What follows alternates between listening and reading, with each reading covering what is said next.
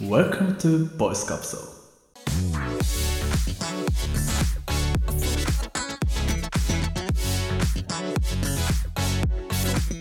おはようございますおはようございます。おはようございます。ボイスカプセル笹香です。小西です。サルです。よろしくお願いします。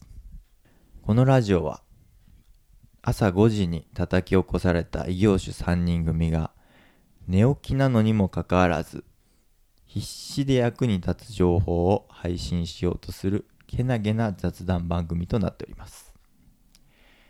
通勤登校など片手間で気軽にながら聞きしてもらえると嬉しいです。どうぞ今日もよろしくお願いします。よろしくお願いします。お願いします。会社の先輩がおう先輩。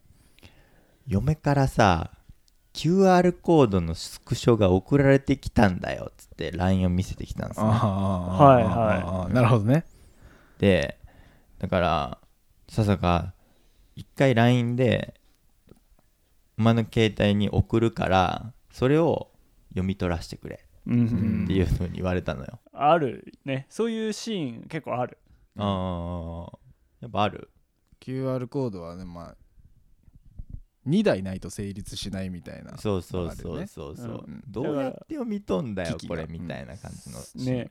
誰かといる時にちょっとこれ一回読み取ってくんない？みたいな。ううん、シーンあるよねそうそうそう。そうそうそれで僕はその「あ分かりました」って言って自分の画像をその送られてきた画像を保存して、まあ、先輩に読み取ってもらったんだけどうん。待てよと。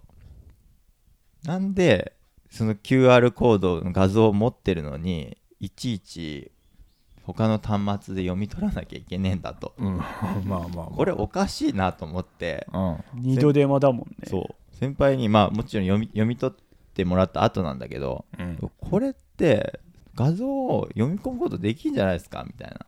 うん。うんうん。で調べてみるとそれが実は、できるらしいんですよあそうなのね。そどうやんのよ。だってかんかいつもカメラが起動して QR を探して、う、うんカメラが勝手に QR コードを認識してくれてうんだけどそんな機能あったっけ？いやねあのー実はあの皆さんが大好きないっつもあの不必要にいじり倒してるなんだなんだなんだ？LINE LINE の？あ、まあ、この LINE そうそうそうそうあそう。ああ LINE でトークアプリ。そう。あのー読み取れるらしいんですよ実は。知ってたこれ。みんな。てか常識なのこれ。いや俺は知らなかった。まあ QR をスクショして自分で読み取るっていうのは昔何回かやってた覚えはあるけどああ正直。そうなんだ。でもそれ LINE でできんの？そうそうそうそうそう。それはちゃんと知らんな。だまあその iOS と Android 共通でやれるってなったら LINE らしい。昔 iPhone の時代でやってたかもしれないけど今の Android ではやり方は自分のやつだと全然わかんない、そうそうそう、うん。うんちょっとあの LINE でできんだ。そう LINE であの友達検索っていうとこの友達追加のさのあ人型のアイコンにこうプラスっていうのが入ってるあのやつかな、うん、そうそうそうそうそうそう。友達追加ね。そう。ん。で押してもらうとなんか QR コードっていうのが上にあ出てくるの、ね、友達追加するときついそれでやるよね横にいたらね。うん。やる、そうそう。それでこの QR コードっていうのをポチって押すと iPhone だと右下の方にうん。画像みたいなのが出てきてうん。それをポチッと押すと自分のその保存した写真っていうのがうんうん。なんか選べるんですよ。うん。でそこにその QR コードをスクショした画像をポチって選択するとなんか上の方になんかリンクが出てくるのね。おうおうおう。でそれをポンって押してあげるともうそのページにあ飛べるんよ。ーなるほど。だから一回なんか保存しなきゃいけないっていうちょっとめんどくさいものはあるけどうん。画像をどうやって読み込むんだよ。スマホ2台必要じゃんみたいなシーンでそういう LINE を使ってうん。そのの保存した QR コードを読み取るってことができるらしいんですよね。俺これ全然知らなかったなと思って。自己完結できんだね。あそうそうそう。人に送ってそれを、あの読み取るなんてことはしなくていい友達追加の QR コードなんて友達を追加するときにしか開かない。のそうそうそう開かないそうそう。だそう。そうそのためのそうそうそう。場所だからね。ね。っていう。そこをそういう使い方ができるっていうのは知らんかったし、うんうんうんうんうん。まああれ QR コードっていうその画像のこのね組み合わせを、まあ、URL にしてそのそのまま開くっていう仕組みだから、確かに普通にカメラで撮るっていうワワンクッション入れなくてもよく考えたら確かそうだよなって思って。うん。うんうんうん。ただなんか、まあ、そんなに QR コードを読む機会がなかったり、うん。その誰かに送って誰かに取ってもらうとかっていう方がまあ早く済むっていうことで今今までそこはあんまり疑問には感じてなかったけどよくよく考えたらできて当たり前じゃんって思うことでもあるそうそうそうそう。うんうんうんうん。そうなんですよね生きてスマホを触り始めて何年も経つけど、うん。初めてなんかこう QR コードについてに学んだから、うん。この場でちょっと寝起きながらも共有させてもらおうかなと思って。ありがとうございます。絞り出していただいて。今日は話したんですけど。いいなるほどね。いい情報を絞り出していただいて、なんか結構そうやって、うん。自分の身近にある物事でこうまあ QR コードとか LINE とかって触れてきてるけどうんそれらの本当の使い道だからうん。LINE にもそんな QR コードを読み解く力があるとか、うん。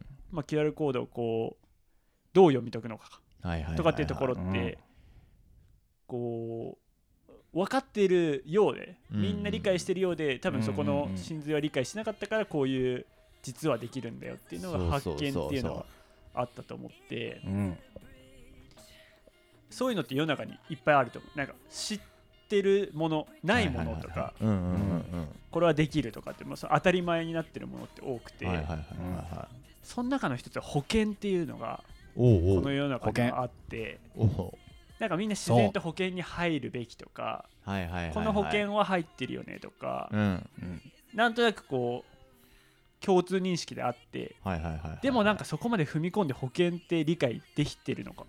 なるほどね。うんうんそっそうかそっか。そなんかみんな入るから入るとかまあなんまあかそこまで踏み込まずに、う入っといた方がいいんだろうとかで入るんだよ。そう。でなんか結構ね共通認識だから恥ずかしくてあんまその聞けない分野でもある。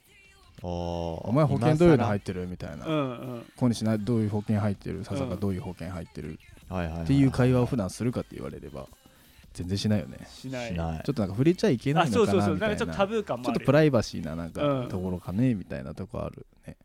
なるほどそう。今日はねそれの俺はね惜しげもなく話す。おお保険を。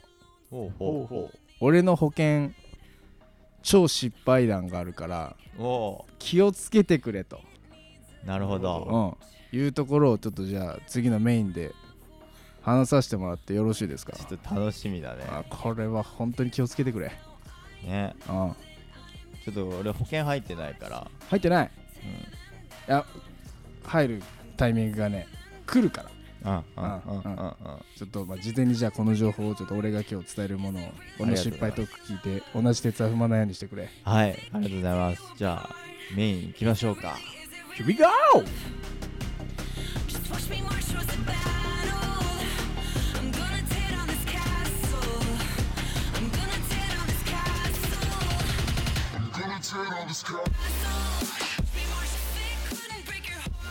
はい猿が保険をおうおうそう保険。についてのちょっと話してくれるってことで猿はあのいつも僕らあのノートを書いてるんですけれどもねえねえねえ学習帳？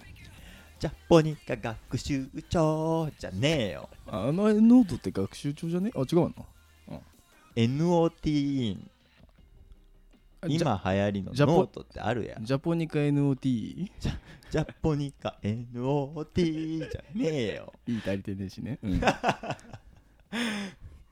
ともう寝起きなんであんまいじめないで。あいいっすか？あすいません。話がね伸びちゃう。失礼失礼。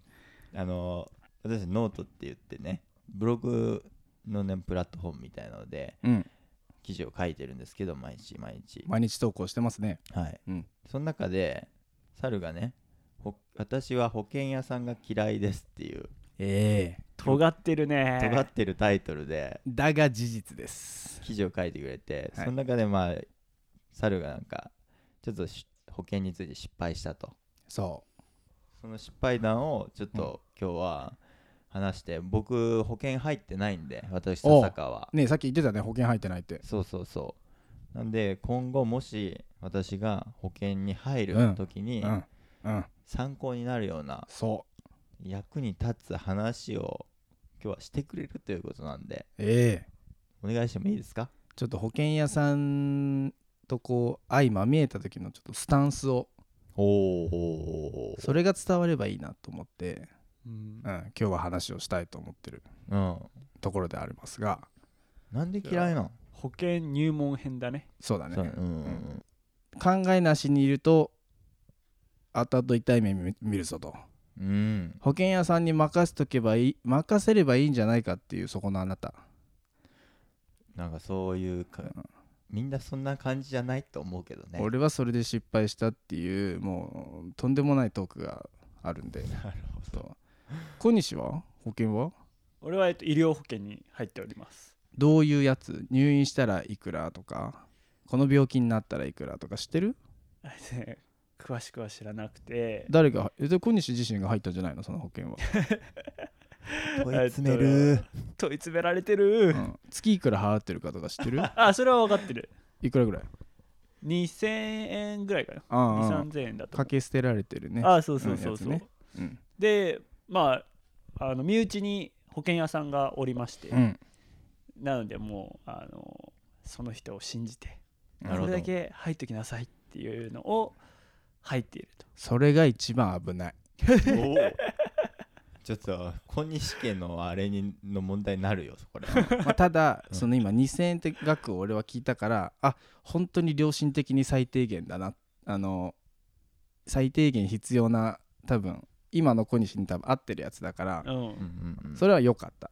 ああ。今それが8000円とか、うん。うん、そういう風に言って言い出したらおいおいおいおいどうやってその8000円の内容決まったんだっていうところがちょっとあると。はい。ああなるほど。その中でも内訳があると、うん。なんでそんなになっちゃったみたいなことがある。で俺はうんうん実はそういそっち側の人間だった月1万円ぐらいそういう保険で引かれてってたどんどん1万。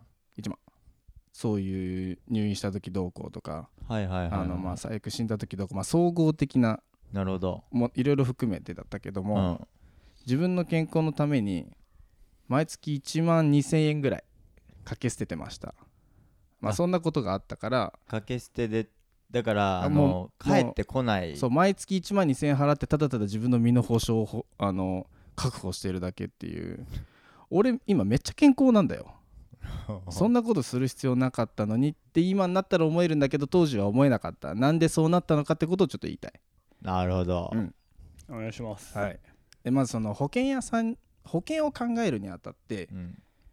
えー、大体2パターンあると思うんです。どうやって保険を考えるかっていうのが。はい。それこそ今小西がうん。言ってた知り合い知人うん。親族。保険に関係する人がいればそこから、うん。まあ、紹介してもらうだとかはいはいはいはい。で、えっとまあ、2つ目のパターンそういう人がいなければうん。どうするか、うん。まあ、CM とかで結構見ると思うんだけど見る。保険の窓口とか。ああやってるね。そう。あれよく見るね。そう。もこみち窓口みたいなね。最近もこみちじゃなくなったよサッシーがあそうなんだ。保険の言葉はよくわからないけどなったらなったらへてないだったみたいならプロに聞いてみよそう。筋肉もりもりの人がわからないっていう CM があるけど。保険の窓口ってなってるやつとかみんな行くんだよ、はいはい。はいはいはいはいで、まあ、どっちでも俺し失敗してるっていうか恐ろしいなっていうところがあって共通点もあるからまあそれもお伝えすればしたいなと思うんだけどまずちょっと後者で言った保険の窓口での失敗なんだけどおも。おー。うで猿は実際に行ったんですね。行ったことがある。ほうん。行ったことああのなんかそこら辺にある結構よくあるよね。あそうそうそうそう有楽町にある保険の窓口行きました。おおでとであのーその時は結婚した時ではいはいはいはいはい。そろそろなんかそういううんの入っといた方がいい、いかなっていうふわっとした気持ちではいはいはい。よくわからないから聞きに行こう2人でって言って。考える時期ではね。そう聞きに行ったんだよ。でどうだったかって言われると、うんよくわかんないから話聞きに行ってうんう、うんんあのまあ、保険にはこういうものはいろいろありますよと。でもあなたたちにあ今のあなたにやってるのはこういうのがいいですねっていうなんか勧められ方をしたんだけども、はいはいはいはいはい。うん、その中でこのキラーワードは気をつけてくれっていうのがあって、おおおーおーやばいやばい。これを言われたら、うん、ちょっと。って、うん、殺されるって思って。あ殺しに来てるなって思ってほしいんだけど保険屋さんが。月いくらまでなら出せますっていうの。はいはいはい。なるほど。保険いくら払えますか？って保険料月いくらまでなら出せますか？って言われて、まあ、共働きなんで、まあ、まあ僕の方からまあ3万とか、まあ、出ても大丈夫ですみたいな、まあ、余裕うんうん。余裕はありますうんうん。みたいなで、あのそこからじゃあそれを元になんかいろいろ組み立て出すんだけどはいはい。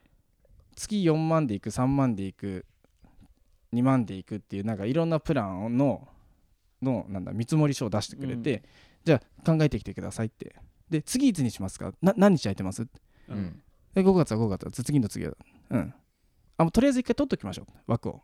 うん。っていうふうにん無理やり半ば結構強引に決められたの。とりあえずじゃあそこでみたいな、うん。ああはいはいはいでもううん。自然と第2回おがセッティングされた。とででも次で決めますよっていうなんか流れになってて。で家帰って結構強引だったねみたいな話になって、うん、あそうなんだ。でもうたまたまその時の日で次の日を迎えた時は、ちょっともうまあいい行くの？一回やめるか。ちょっと額も額だしって言ってやめたんだけど、今思えば本当にいらなかったと、はいはい。うん、はいはいはい。そうだね。今その時に必要な保険ではなかった。ちょっと口車に乗せられたなみたいなところがある。しかも月3万なんて出してる余裕はない。月3万ってバカ高いよねうん。普通に。いずれ死ななければ帰ってくるものもあるんだけどやり続けるのはちょっと難しいなと。いや保険の窓口もあまあ保険の窓口を批判するわけではないんだけども何も考えなしに行くと、まあ、そういったことも起こりうるんで、うんうん。まあ向こうもビジネスですからね。そうそうそうあとまあ保険の窓口とか介入することで手数料をねそういう月額いくらずつ入りあのやってもらって積み立てるって中でそれを運用するみたいなことを保険会社とかはするけども。はいはいはいはい。そうだね。そういう中で多分保険の窓口さんは多分手数料でお儲けてらっしゃるところもあるとあ思うから。まあそうね。うん。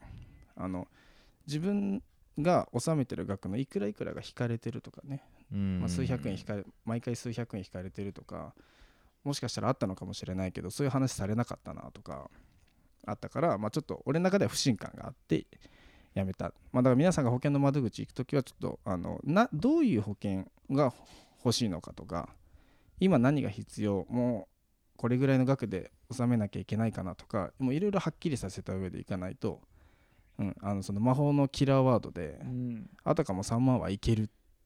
なるほどね。自分で言っちゃったもんだからっていうのを思い知らされあなんかこう刷り込まれるからちょっと気をつけてほしい。っなるほどていうのが1個。うん。でちょっと長くなっちゃうから次が。うん。で俺は実際にその後まあいろいろあって離婚をしてうん。で山梨で一人ではいはい生活するようになって、まあ、車とか運転するしうん。さすがに何も保険入ってなかったから保険入んなきゃなと思って知り合いに保険屋さんを紹介してもらった超超大手保険会社。はいはいはい。で誰もが知る誰もが知る保険会社へえ。のところの人に紹介してもらって、まあじゅあのー特にやっぱりどういう保険がいいか分かってなかったからとりあえずお願いしますとお話しして合ってる保険入れてくださいみたいな感じで話しててどういう保険がいいのって言われてじゃあ、うん。ごめんね話。前者のあの保険の窓口に比べると今回は知人の紹介だからその辺の安心感は全然違うもんね。そうそうあそっかそっか。俺の保険の窓口で持ってたあの不信感はだからない。うんうん知人だから。知人の紹介でだから、でその知人も一回立ち会ってくれたからうんはい。はい間違いないね。あこれはこれは間違いないと。あこれは安心だと思って聞いてたんだけども、でうん。どういう保険がいいのって、まあ、入院した時とか、まあ、万が一死んだ時も葬儀ができるぐらいのとか、はいはいはいうんいくらか話をしててあのまあそうまあ、生命保険とか自動車保険とかもっといろんな保険をこの人と話をして、うんうん。まあ、し失敗してしまったは失敗してしまったんだけども、まあ、うん。そうやってこう、あじゃあこういうこういうのはどうこういうのはあった方がいい？あると安心だけど、うんまあ、いくらいくらだけどもでここういうのはあった方がいいあるとこういうことが保証されて、うん、まああった方がねそれは保険だから安心だと思うけど、うんうんでこれぐらいの幅は出せる余裕があるのっていう話をされて、はいはい、うん、まあそれぐらいはまあ確かに大丈夫かもしれないですって話の流れででさっき冒頭に言った1万2000円かけ捨てる俺の生命保険が出来上がったと。あ医療保険か。が出来上がった月1万2000の。かけ捨て。しかも10年後は1万7000円になるっていう特典付き。10年更新で。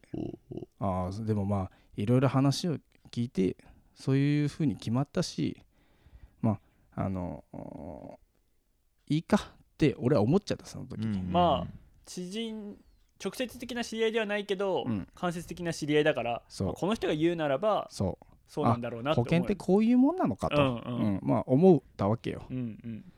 でそそれでね納得してもうその保険をまあ1年続けてないぐらいの時にあのまあ転機があって、うん。そのちょっとまあみずほ銀行ではいはいはい。ちょっとみずほ使ってるんだけどもあのイデコとかあの、はいはいはいまはい。あ、違うあの年金保険とかねまた別の話になるんだけども、いうのをちょっとかあの税制がこうある程度免除されてる将来に向けた積み立てみたいな部分で銀行の人にお話聞きに資料もらいに行った時にあのファイナンシャルプランナーっていうその,、うんその人の生涯の保険のことをなんかこう考えられるような人、うん知識がある人が対応してくれたんだけど俺の保険料が口座から落とされてるからみずほの人は分かるわけよ、うんあそっかそっかそっかで衝撃の一言言われたんだけどあれ清水さんあ猿の本名清水だからね。うん保険料高すぎません？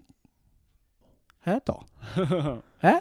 高いのこれって。なるほどね。うん知らない。自分では分かんなが基準値ないもんね。えあだいやこれこれがなんかいいい感じで進められて決めたんですけどた、うん。た高いんですかこれみたいな感じになって、はいはいはい。まあそっから怒涛の勢いで見直したんだよ。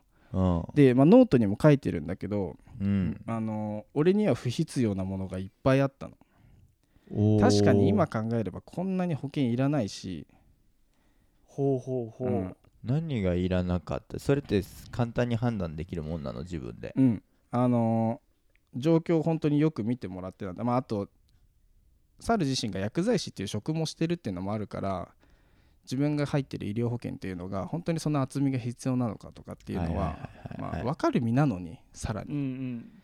なのになんでこうなっちゃったんだろう。まあ俺の例で言うと自分は酒とかタバコ全くしないのにはいはいはいはい。六大疾病って言われる、まあ、心筋梗塞、はい。あの脳卒中とかなんかそういうのの保証が手厚いと。うん。はい。いや俺、ね。まずまずなる確率低いところ手厚くしてどうすんねんと。うんうんああそういう判断ができる。でがんへの保証もなんかいろいろ書いてあるんだけども結局ねそ多分がんになる年齢例えば若くてもまあ40とかうん。50とか、うん。それでも早い方よがんって分かって、うん。そこまでに払う金額とリターンの額、はい。全然見合ってねえの。うん。仮にそこで分かったとして毎月こんだけ払ってているそれみたいな。はいはいはいはいよく見たらそうだった。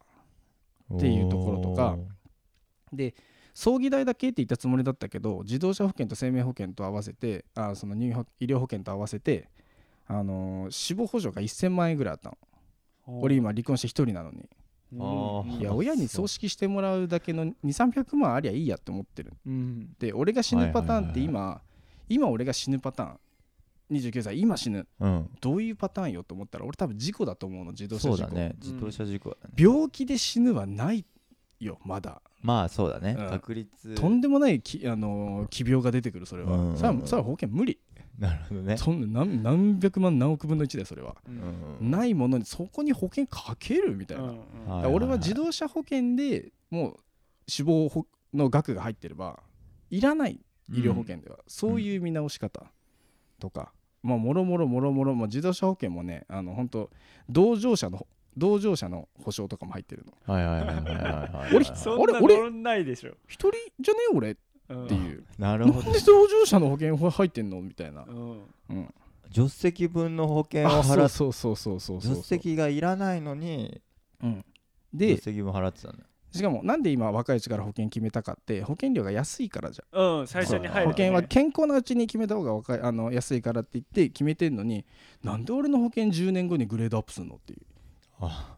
5000円も。はいはいはい1万2000円が1万7000円になるのおかしくないかと。そうじゃない保険ありますよって普通に言われてそのファイナンシャルファイナンシャルプランナーから。でもうバーってめっちゃ見直して結果的にそのもうめちゃくちゃ額が変わってうん。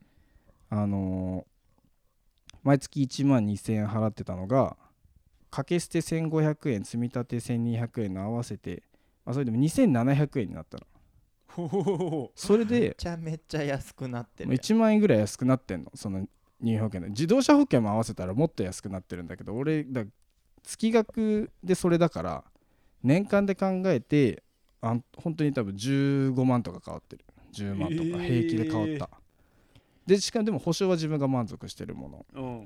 なんでこうなったんだろうって考えた時にうん。これも、あのー知人の紹介だったけどもその人が言うことを鵜呑みにしてでこの会話の中でも実はキラーワードを言われてたってことにここで思い出して、はいはいはいはいうん。はいいくらまでだったら対応できそうって言われてたの会話の中で。あーなるほど。これ保険の窓口の時と一緒なのよ。月額いくら出せますかって言われるとこいつな何直接聞いてきてんだよ。なんか直球すぎるだろって思うけどあそういう聞かれ方もあるかと思って。なるほどね。うん、こういう保証もつくとこうなるけどいくらぐらいこれだ大丈夫？って無理しない範囲で出せる範囲でいいからでいいんだよって言われながら、まあ、出せる範囲。まあまあまあ出せるか。まあ俺の今の給料なら出せるかっていうのでどんどん上がっちゃってる。なるほど。いつの間にか自分が出せる金額をなんかその判断の基準点みたいに妥当な価格ライン価格ラインにされちゃってたんだよね、うん。ってことに後から気づいてで急ぎ修正してでそのまあ解約に関しては壮絶怒涛の言われよう向こうからすごい言われようされてどういうつもりですかみたいな。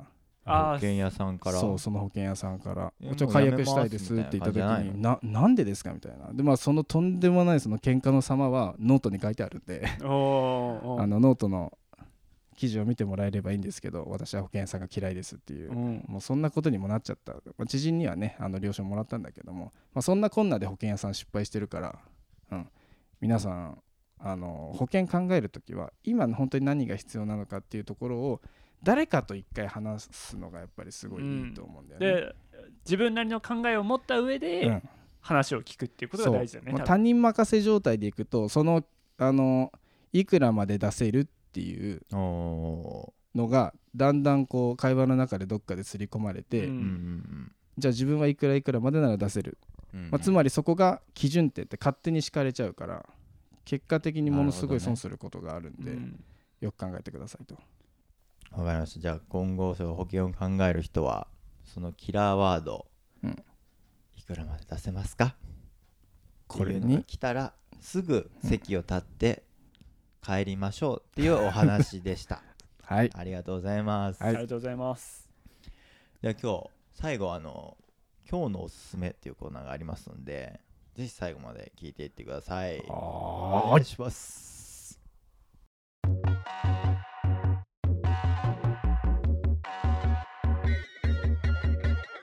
Sink down and emotions feel like I never did before. 今日のおすすめ。今日のおすすめを小西さんよろしくお願いします。今日のおすすめは？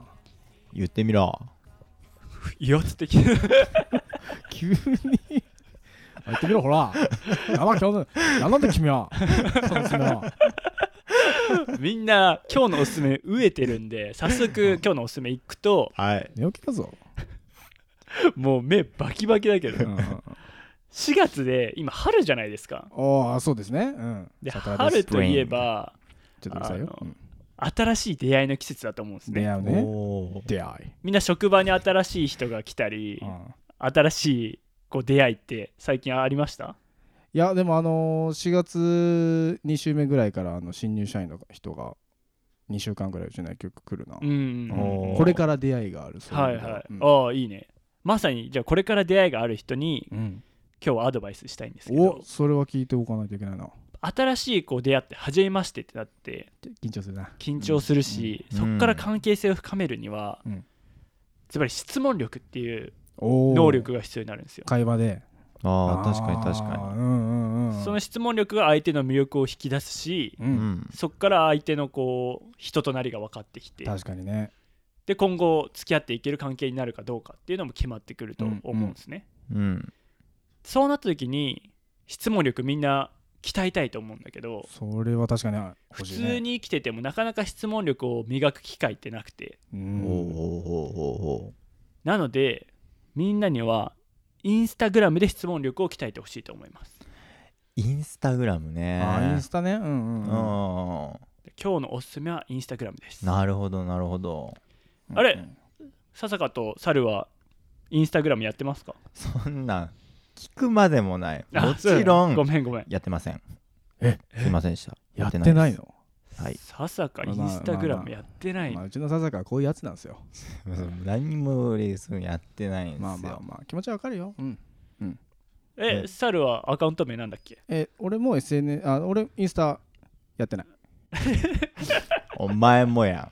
んやってねえやごめん。お前。ボイスカプセルちょっとちょっとかっ3こつけた。人中2人インスタグラムやってないんかい今日小西がインスタグラムで質問しようみたいななのに俺らターゲットじゃねえじゃんどういうことだじゃあまずどういうことだ今日2人インスタグラムのアカウント作ってください作りませんでまあじゃあそ、うん、それは一回置いといて、じゃあまあじゃあ今日インスタグラムで2人に何ができるかっていうのを教えたいんだけど、うんインスタグラムにはインスタライブっていう機能があってはいはい。えライブ配信みたいな？あそうそうそうそう。うんうんうん配信者の人が生配信して視聴者の人がリアルタイムでそれにコメントができるってはいう機能あがあるはいはいはいはいあ YouTube でよく見るよそういうの。ああそう。YouTube ライブっていうのかな、生配信。そう YouTube ライブあるよ。と同じ感じで、うん。まあ、お内容としてはほぼ一緒。ああああうんああああ短い短い。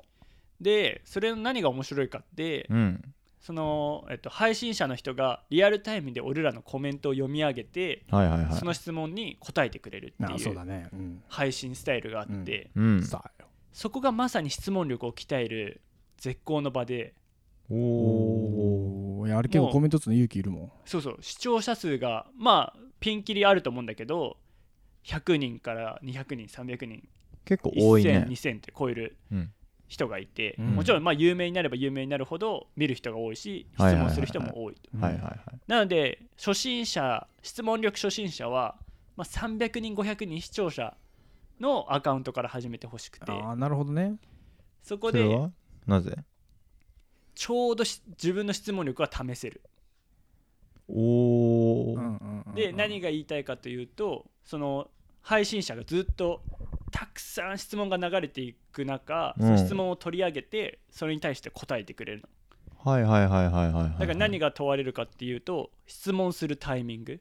相手はいはい。が話が終わりそうな時に質問を投げる、そろそろコメントを見て質問なんか新しいの吸い上げそうなタイミングだなね。そうそうそうそうそう、あなるほどね。はいはいはいはいはい。それとやっぱその人の人となりであったり話の流れを汲み取って今この質問を投げたらこの人は取ってくれるんじゃないか、うん。あそっかそっか。じゃあ確実に取ってくれる場ではないから、うん、自分がその人の興味を興味というかその回答したいなと思うような質問を投げるそう。勉強になるなんかそのトトレーニングになるってことか。そう。うん。ああなるほどね。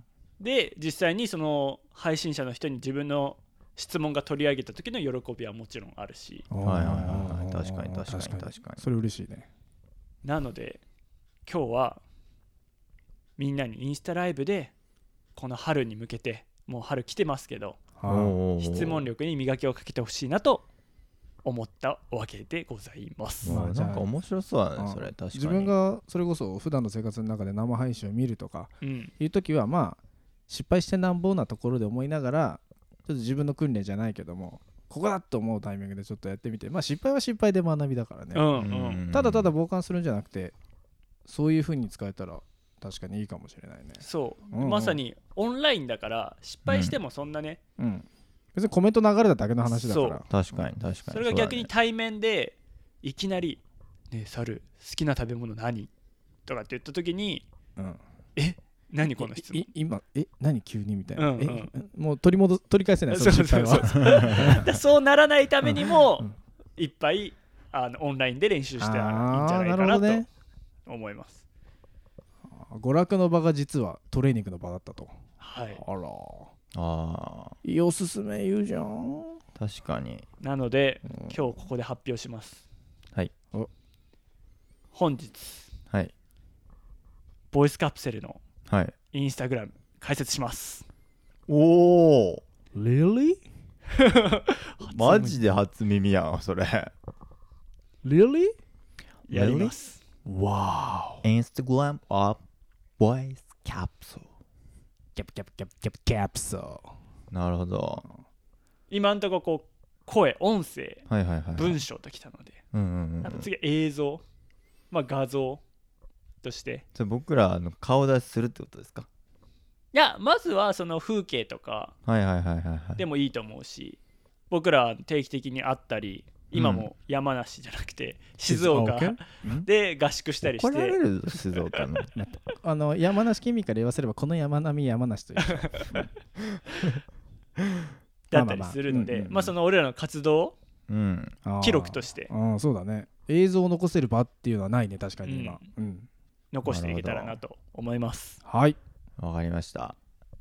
なるほどね。またじゃあそこも今後ねアップデートがあればまたなんかお知らせとかできていけたらいいね、うんうんうんうんうん。なるほど。ありがとうございました。いやー寝起きで叩き起こされて。そうそうそまあいい話だったんじゃない？絞り出せたんじゃないですか今日も。ううん。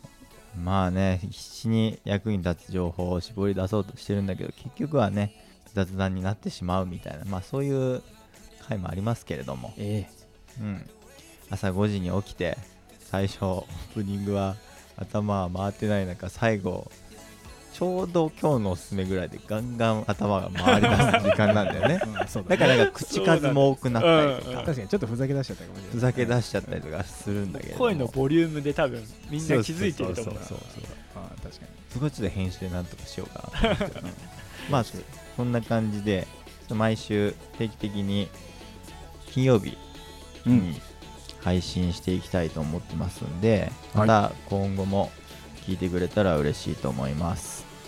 今日は最後まで聞いてくださってどうもありがとうございました。ありがとうございました。ありがとうございまし皆さんの一日がより良い一日になりますように。せーの。ボイスカプセルおお揃いました。それでは皆さんただか？らいってらっしゃい。いってらっしゃい。どうも頑張りましょう。いってらっしゃい